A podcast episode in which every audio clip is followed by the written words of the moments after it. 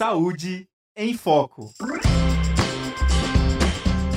Olá, seja bem-vindo e bem-vinda à Rádio Ninter, a rádio que toca conhecimento. Nós estamos começando agora mais um programa Saúde em Foco, o programa que trata sobre todos os assuntos relacionados ao universo da saúde. Como eu sempre digo, lembrando né, que o nosso programa é uma parceria aqui da Rádio Ninter com a Escola de Saúde Única aqui da Uninter. Bom, as minhas convidadas já estão aqui, mas antes de falar do tema de hoje, eu queria passar para vocês só uma breve introdução que sobre o fisioterapeuta, né, quanto ao tema do que a gente vai falar hoje.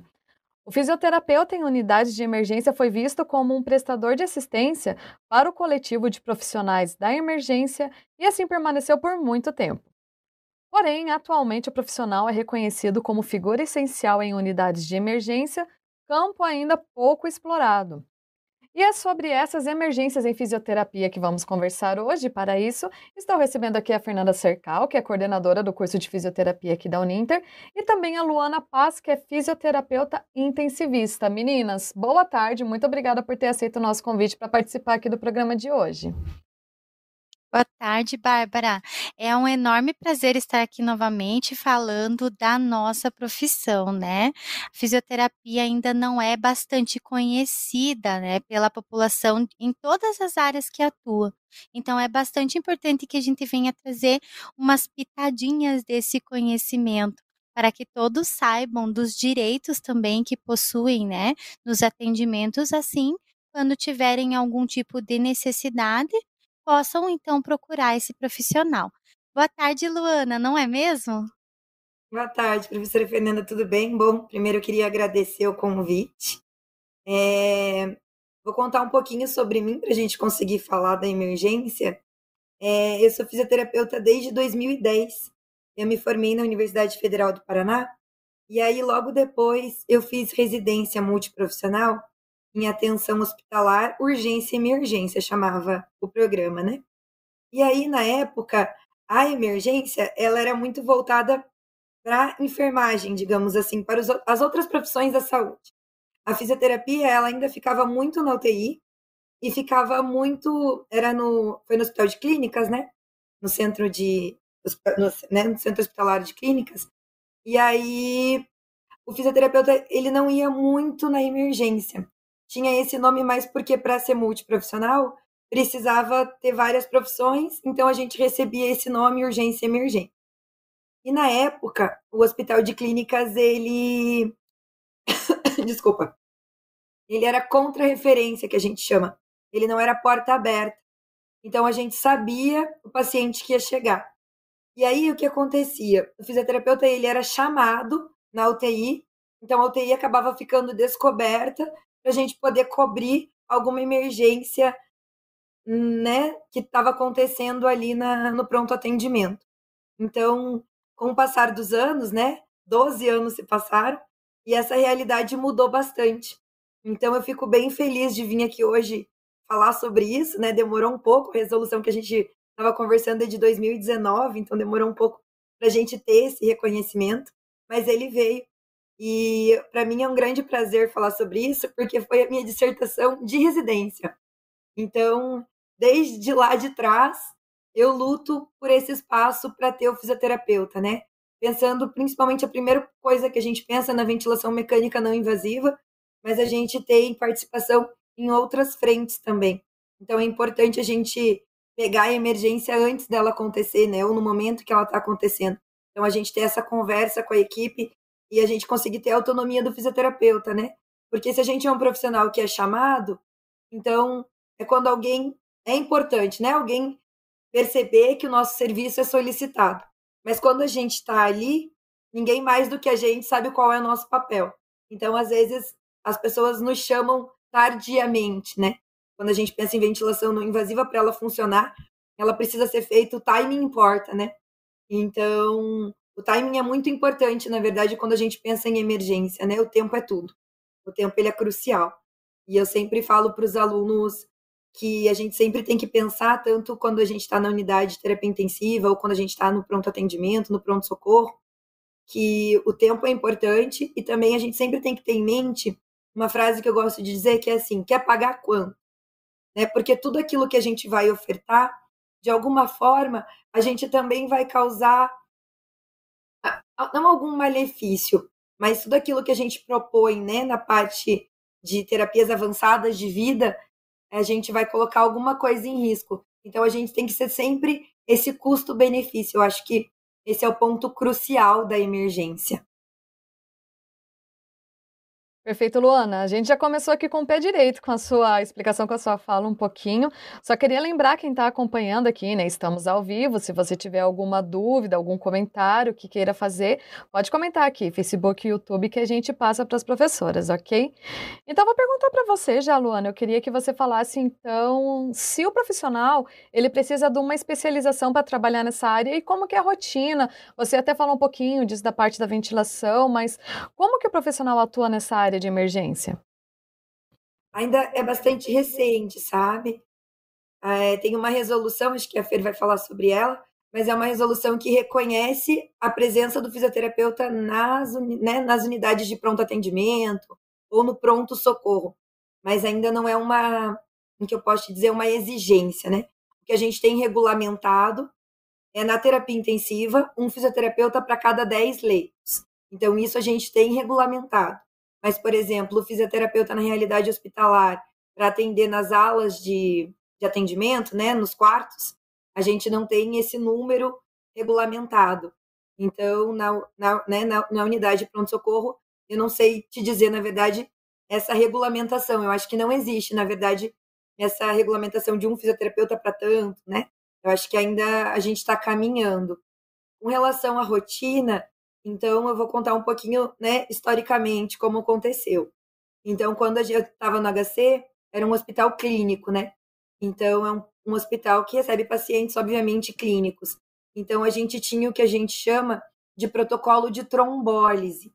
Então, toda vez que uma pessoa sofre um acidente vascular encefálico, né, se for um acidente encefálico que não é hemorrágico, né, então a gente precisa fazer o que a gente chama de trombólise que é uma medicação que vai tirar esse coágulo de sangue, vai desfazer esse coágulo, mas essa medicação ela é forte. Então essa medicação pode levar a um sangramento, né? Como eu falei, a gente sempre mede o custo-benefício. Então se a gente tem um AVC isquêmico, o paciente, dependendo das horas, né, se ele tiver em, pelo menos antes, né, tem que ter quatro horas, esse critério quem vai ter é o médico, né, para fazer esse protocolo de trombólise. Então, o que mais recebia no hospital de clínicas eram os pacientes em protocolo de trombólise na sala de emergência. Então, o papel do fisioterapeuta era mais olhar sinais vitais, né? Nesse momento do protocolo de trombólise, o paciente ficava em repouso, mas após esse protocolo, a gente já começava a acompanhar para perceber se houve alguma perda motora, se não houve alguma perda motora. Claro que assim, sempre medindo custo-benefício. Então, às vezes na terapia intensiva desculpa, menos é mais, né? Então, a gente não ter perdas já é um ganho. Então, nessa realidade, quando a gente pensa no AVC, era essa atuação que a gente tinha de ver se havia alguma sequela motora e tentar agir nessa sequela o mais precocemente e, obviamente, evitar o que a gente chama de efeitos deletérios do internamento. Então, a partir de quatro horas que a gente está deitadinho, a gente já começa a ter perda de força muscular todo dia a gente produz secreção no pulmão. A gente faz, que nem eu fiz agora, e a gente manda essa secreção embora. Mas quando a gente está deitadinho, quando a gente está no hospital, o ambiente é insalubre, né? Então tem muito bichinho no ar, né? Tem muita bactéria no ar. Então o paciente ele está num ambiente insalubre. Então quando ele fica deitadinho e essa secreção vai se juntando, ele tem risco de fazer o que a gente chama de uma pneumonia secundária. Ainda pensando na realidade clínica, né? Então, quando a gente pensa em problemas clínicos, a gente pode receber também pacientes asmáticos, por exemplo, ou pacientes com doença pulmonar obstrutiva crônica, né, agudizada. Então, um paciente que está tendo uma crise de broncoespasmo. Então, dependendo a fase da crise, a gente pode indicar a ventilação mecânica não invasiva. Então, a ventilação mecânica não invasiva, ela é de indicação do fisioterapeuta, né? E além disso, é, é um espaço que o físio tem ganhado bastante, assim. É, eu trabalhei em bastantes hospitais de Curitiba, e agora eu vou contar um pouquinho da experiência que eu tive no trauma. Então, quando a gente pensa no trauma, eu trabalhei tanto no Hospital Cajuru quanto no Hospital Evangélico Mackenzie. Quando a gente pensa no trauma, aí a nossa realidade é um pouquinho diferente. Por quê? Porque no trauma a gente tem que ter um cuidado um pouco maior, que é com é, a parte neurológica, né? Então, quando a gente tem, por exemplo, um traumatismo craniano, né? A gente tem que avaliar muito bem se o meu paciente está acordado. Então, o principal critério para a gente poder fazer uma ventilação não invasiva é se o meu paciente está acordado ou não. Então, a gente usa uma escala que chama escala de Glasgow, que é uma escala para saber se meu paciente está em coma ou não. Mas em coma não é totalmente dormindo, né? Para a gente poder colocar uma máscara. Pense assim, ó. Para quem nunca viu uma ventilação mecânica não invasiva. Pense que você está andando de carro, muito, muito, muito rápido, a cabeça para fora e vem um vento. É essa sensação que eu tive quando eu coloquei em mim para saber como era, para poder explicar para os doentes. Então, para a gente ter sucesso na ventilação mecânica não invasiva, o principal fator é o meu doente estar acordado e o meu doente entender o que eu estou fazendo com ele. Por quê? Porque ter que conter doente para fazer ventilação não invasiva, além de ser um sofrimento, é uma chance maior da gente ter uma falha. Então a gente pode tentar, lógico, né? A gente sempre vai ter essa conversa, mas tempo importa. Então, se tempo importa, é bom que a gente sempre tenha essa conversa, tanto com os técnicos de enfermagem, quanto com os enfermeiros, quanto com os médicos. A decisão, né? Então, quando a gente tem um insucesso de uma ventilação não invasiva, possivelmente esse meu doente vai evoluir para uma intubação, né? E a intubação ela ficou bem famosa no Covid, né? Quando a gente falava que a gente ia intubar, então as pessoas achavam que, ai, a gente está desistindo desse doente. E na verdade é o contrário. Na verdade, se a gente opta, né, pela intubação, claro, é invasivo, é invasivo. Infelizmente, a gente teve um índice de mortalidade alto no Covid, a gente teve.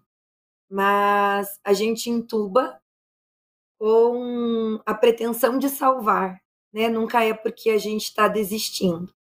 Então, a grande importância do fisioterapeuta já na emergência, né, já na porta de entrada, eu acho que é o timing. É a gente conseguir ter esse tempo. Né? Se a gente pensar no trauma, por exemplo, num traumatismo raquimedular, o maior erro que pode acontecer no traumatismo raquimedular, eu ainda sonho da gente ter o fisioterapeuta na ambulância, né? Que é lá onde tudo acontece mesmo, né? Claro que quem está no CIAT, né, sabe disso. Mas infelizmente a população de um modo geral, quando vê, por exemplo, um acidente de moto e a gente quer tanto ajudar, a primeira coisa que a gente faz é tirar o capacete. E nesse tirar o capacete, a gente não. E, né, a gente não. É, a gente precisa controlar a cervical. A gente não faz esse controle. E aí, se eu tinha uma lesão, quando eu faço esse movimento de uma forma abrupta, né? Sem ser com colar cervical, então se a gente vê um acidente, a primeira coisa que vai acontecer é colocar um colar cervical e uma prancha rígida, né? Para a gente conseguir dar essa estabilidade para a coluna até a gente saber se não aconteceu nada ali. Então, é, infelizmente, isso ainda acontece. Aí um trauma que poderia ser menos grave acaba se tornando mais grave. Então, como a gente está conversando né, numa rádio aberta, fica esse apelo. E se algum dia vocês verem um acidente na rua, né, chamem o socorro, ajudem sinalizando, né? Lembrem sempre, minha segurança, segurança do ambiente e segurança do doente, né? Não existe, né? Eu falo sempre que eu sou covarde viva, né? Não sou herói morto. Então a gente tem que sempre se colocar em primeiro lugar com relação à segurança. Então se a gente vê um acidente acontecer, a gente pode sim ajudar, mas se você não tem segurança do que você está fazendo, não coloca a sua mãozinha, ainda mais se é um traumatismo, né, raquimedular, se tem potencial para ser um trauma raquimedular. Então quando a gente tem o fisioterapeuta já na entrada, né, quando agora pensando num hospital de trauma, eu acho que a gente consegue agir nesse timing. Né? A gente tem algo que está crescendo muito, que é o uso do ultrassom, né? Então, o fisioterapeuta, eu ainda não tenho domínio dessa técnica, eu ainda vejo como se fosse muitas nuvens. Eu ainda preciso de prática, né? Como eu saí da assistência há um ano para dar aula, então o ultrassom ele ainda estava começando a ser utilizado, né? A gente ainda tinha acesso a ele, mas não era tão simples. Eu acredito que ele vai ganhar muito espaço de mercado e também vai dar mais vistas ao fisioterapeuta, né? Para quê? Para a gente conseguir agir nesse tempo, né? Porque quando a gente pensa em sequelas, tempo importa. Então, quanto antes a gente agir, melhor é. Eu acho que essa é a principal relevância de se ter o fisioterapeuta já no pronto-socorro. E durante a pandemia, é, bem academicista, bem professora, eu quis fazer um plantão na, na UPA. E foi uma experiência única, assim, porque a equipe da UPA estava muito preparada. Foi no Covid, né? Então era uma unidade de referência para o Covid. Então eles já estavam bem treinados. E aconteceu algo que, bom, a pandemia fez a gente crescer muito, né? Mas numa, numa UPA, a gente tinha quatro pacientes pronados, que é quando está deitado de barriga para baixo. Então a equipe da UPA estava realmente muito treinada, né? E eu acho que é legal a gente conhecer essas realidades, porque por exemplo, dentro do hospital de clínicas, eu tinha um gasômetro, né, que é o aparelho que faz a gasometria dentro da UTI, né? Enquanto fisioterapeuta, eu podia conversar com o médico, pedia, o médico solicitava a gasometria, mas o acesso à gasometria era muito fácil. Então a gente tinha um controle da ventilação mecânica muito fácil. Quando a gente pensa na UPA, o boy, né, ele passava uma vez por dia, às 5 da tarde, para coletar os exames, então para dar esse retorno. Então, eu acho que a gente tem que conseguir se adequar a diferentes realidades. E quando a gente pensa nisso, a importância do fisioterapeuta é ainda maior, né? Porque conforme a gente vai tendo a prática na emergência, né? Quando a gente vai tendo a prática é, com pacientes respiratórios, principalmente, geralmente a gente percebe quando vai dar ruim, digamos assim. Então a, gente, né? É, é, acontece, né? Lógico, do paciente passar muito mal e isso ser muito abrupto, mas geralmente ele dá sinais. Então o fisioterapeuta ele é um profissional a mais e que tem uma visão diferente dos outros profissionais que estão né, no pronto-socorro ou que estão no pronto atendimento. Então, eu acho que é mais um olhar que contribui com a equipe para a gente conseguir não perder esse time. E se a gente pensar na realidade brasileira, é, como que eu posso dizer? A ideia de um pronto-socorro é: ah, internou na sala de emergência, resolveu, vai para casa internou na sala de emergência, não resolveu, vai para a unidade de internação, vai para a unidade de terapia intensiva.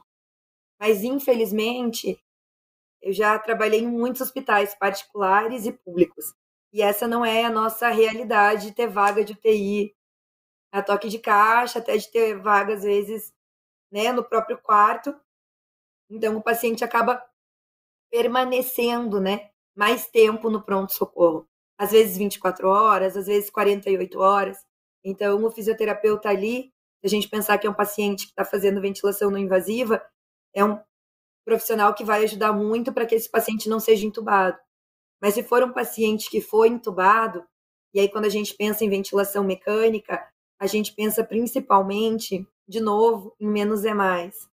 Então a gente pensa que se a gente tem um profissional ali que é treinado né, que estudou, que entende, para minimizar o que a gente chama de assincronia. Então, o que é assincronia? Assincronia é quando o respirador manda uma coisa, mas a pessoa quer respirar de outro jeito. Então, antigamente, os respiradores, eles eram o que a gente chamava de controlado. Então, o que eu colocava ali, o paciente respirava. O médico sedava ele, dava remédio para ele dormir muito, para eu ter totalmente esse controle a ciência evoluiu e a gente percebeu o quê? Quanto menos eu der, melhor é. No sentido de que eu preciso dar exatamente o que o meu doente precisa. Senão, a gente faz o que a gente chama de atrogenia, que é dar demais e também pode ser prejudicial. Então, o que, que é um mundo ideal? É a gente conseguir fazer o que a gente chama de despertar diário. Então, todo dia tirar a sedação, ver como o meu doente desperta e então sedar o meu doente sempre o mínimo possível para ele, né? Porque uma dose de medicação para mim não é a mesma dose de medicação da professora Fernanda, né? Então a gente sempre vai sedar para a gente conseguir manter ele, que a gente chama de sincronia com o respirador. E aí quem entende muito bem, né, para manter essa sincronia é o fisioterapeuta e o médico intensivista. Então, a presença do fisioterapeuta no pronto-socorro ajuda também a diminuir essas iatrogenias. Ah, professora Luana, então iatrogenia não vai acontecer? Vai, né? Porque somos seres humanos, mas vai acontecer menos, né? A gente vai conseguir ventilar esse pulmão, mas proteger esse pulmão, né? Então a gente vai sempre tentar dar exatamente aquilo que o meu doente precisa. Então o fisioterapeuta no pronto-socorro, eu acredito que essas sejam as principais é, abordagens dele. E o mesmo acontece para o que é, às vezes, até meio negligenciado. Graças a Deus, hoje muito menos. Mas eu lembro que quando eu comecei, catéter de oxigênio era. Como que eu posso dizer? O doente chegava e já colocava um catéter de oxigênio nesse doente né? Como se oxigênio suplementar não pudesse fazer mal. Ai, professora, mas vai fazer mal a ponto de fazer um pneumotórax? Não. Mas por que, que eu vou dar, ofertar um oxigênio se o meu doente não precisa? Né? Então eu vejo que o fisioterapeuta já no pronto-socorro, ele vem mudar essas rotinas que existiram e agora a gente está conseguindo quebrar esses paradigmas. Eu acho que principalmente com relação ao oxigênio, né? Oxigênio não é profilaxia, né? Oxigênio é uma terapia suplementar. Aquilo que o doente não precisa. Acho que eu falei muito. Não, perfeito, Luana. Eu só queria fazer uma volta aqui para dar boa tarde para todo mundo que está acompanhando o nosso programa para Evelyn Moreira, para Maria das Graças da Silva Pedro. E a gente tem a Giovana Airoldi aqui também. Olha só que bacana, ela disse que acabou de se inscrever no curso de, ver, de ventilação artificial no AVA. Aqui é o nosso programa já precisando mais alunos aqui. É, então, eu queria que vocês continuassem, claro, a Luana dando uma aula aqui pra gente, mas é porque, infelizmente, nosso tempo aqui ele é Imagina. limitado, daí a gente tem que dar andamento aqui. Eu queria, então, pedir para Fernanda comentar um pouquinho sobre aquilo que a gente comentou antes da resolução do conflito número 501, o que mudou na profissão, o que mudou na área. Você pode falar um pouquinho pra gente? Realmente a Luana deixou bastante claro aí, né, quais seriam as possibilidades de atuação do fisioterapeuta nessas unidades de urgência e a importância desse trabalho, né, que está crescendo ao longo dos anos e que a gente vê que aí nos próximos anos, com certeza, vai ser cada vez mais importante, né? É, a resolução que a gente estava conversando é a 501 de 2018 mas ela é de 26 de dezembro, portanto, quando a Luciana, quando a, quando a Luana falou que era de 2019, é porque ela realmente foi publicada no Diário Oficial em 2019. E essa resolução, ela reconhece, como a Luana falou, a atuação do fisioterapeuta na assistência, né, à saúde nessas unidades de emergência e urgência. Porém, essa resolução não deixa totalmente claro toda a atuação profissional, né? Mas ela coloca que existe uma importância grande da utilização da competência profissional, né, do fisioterapeuta nos pronto atendimentos e nos setores de emergências, né, urgência e emergência e unidades de terapia intensiva.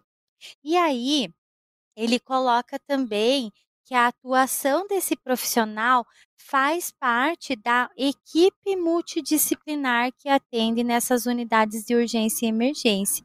Então, esse profissional ele deve compor, né, essa equipe multiprofissional que atende o suporte básico de vida, especialmente a resolução diz que esse profissional deve atuar no suporte avançado de vida cardiovascular em adultos, o que a gente chama de ACLS, né?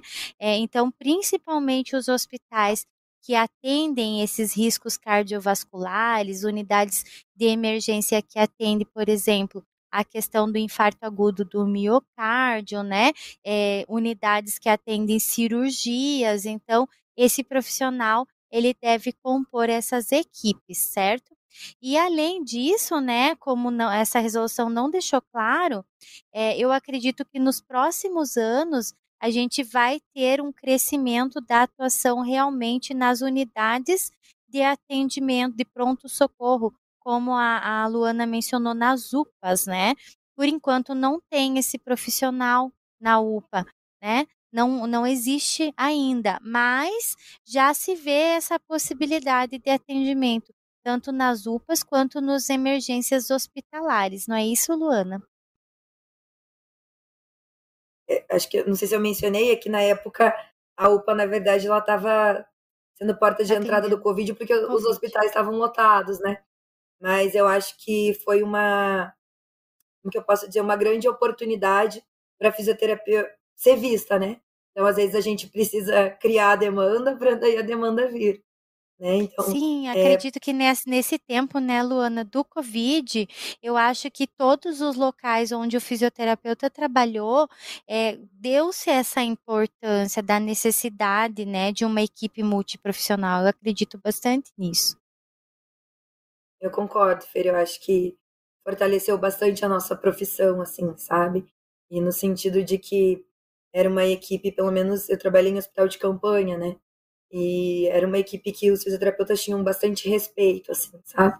Então as decisões sempre foram tomadas bem multiprofissional, assim. Quando a gente fala multi, às vezes é difícil trabalhar com outras profissões. Mas eu vejo que havia um respeito muito grande de uma profissão com a outra, assim. E eu acho que o fisioterapeuta vai vai conquistar esses espaços, sabe? Eu acho que é importante porque cada vez mais a gente tem essa ideia de que o tempo importa. Então, é verdade. Não agir... sei se você sabe, Lu, mas até aqui no Brasil também vem crescendo as possibilidades de atuação do profissional em urgência e emergência, o fisioterapeuta, até no socorro, né? Já existe fisioterapeuta trabalhando, por exemplo, no, no transporte de pacientes, né? No SAMUS, né? No, no, então, eu acredito realmente que essa área da nossa profissão, ela é riquíssima, tem uma atuação importantíssima e que realmente esse profissional, nós, os, os fisioterapeutas, não podemos ficar de fora desse atendimento, até mesmo para dar mais qualidade, né, à assistência, certo, da população, na verdade, que precisa, que está com urgência, que tem uma emergência, não é mesmo? Concordo, Fer. Perfeito, meninas. Bom, como eu falei, a gente tem o nosso tempo aqui, né, para fazer o programa. A gente tem que para os minutos finais. Eu queria então que vocês deixassem, né, para quem está acompanhando, quem cursa fisioterapia, né, principalmente, é, um recadinho, né, alguma dica para quem quer, pensa já atuar nessa área. O que que vocês podem falar para eles? Lu, vou fazer a propaganda aqui do curso, tá? Ah, essa disciplina a gente tem especificamente no nosso curso, né, de fisioterapia. Nem todos têm essa disciplina, porque realmente a resolução é nova e geralmente a atuação do fisioterapeuta está dentro das unidades de terapia intensiva e em fisioterapia respiratória. Então, é um diferencial do nosso curso, realmente, essa disciplina.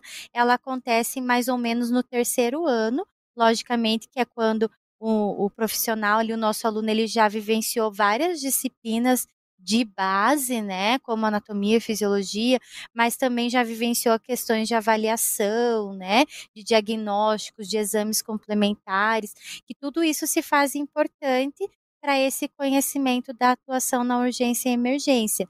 Então, existe essa disciplina no nosso curso e ela realmente é um diferencial dentre as, as universidades por aí.